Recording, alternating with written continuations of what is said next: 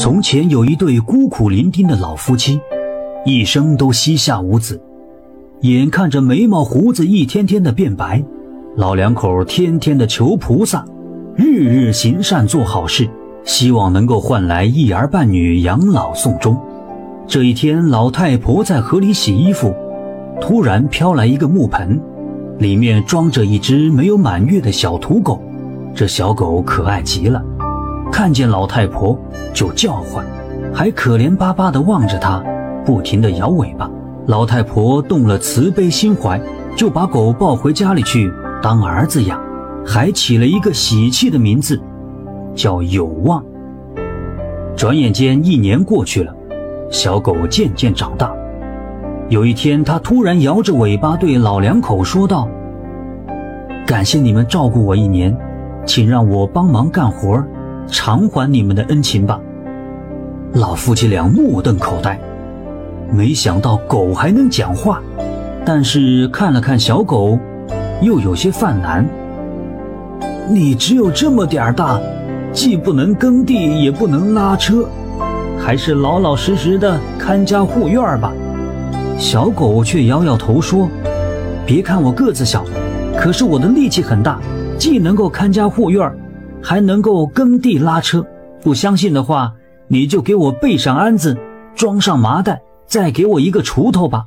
老头儿越听越觉得稀奇，不敢相信自己的耳朵，但是也拗不过小狗，只好找来几根木条搭在小狗身上，固定结实了，又找来麻袋和锄头放在上面，摇摇头说道：“嗨，这叫什么事儿啊？”小狗还能够耕地拉货，太稀奇了。小狗却欢天喜地地摇着尾巴，在地上东嗅嗅西闻闻，一路往深山里跑去，不时地回头喊道：“老爷爷，快点啊，跟在我的后面，别丢了。”老头跟在后面进了山，走到一个地方，停下脚步，狗在地上刨了几下，就说。老爷爷，在这儿挖吧。老头儿从狗背上卸下锄头、麻袋，在那儿挖了起来。挖着挖着，挖出了不少金元宝。老头儿高兴得眉开眼笑。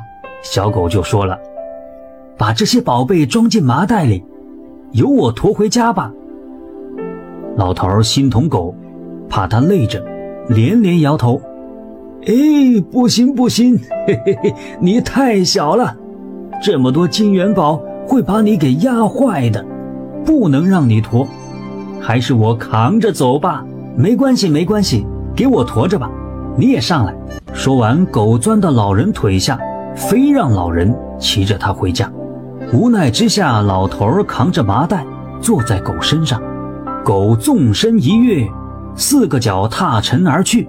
将老头儿稳稳当当地驮回家。老头儿回到家里数着金元宝，恰好被邻居家的无赖给看见了。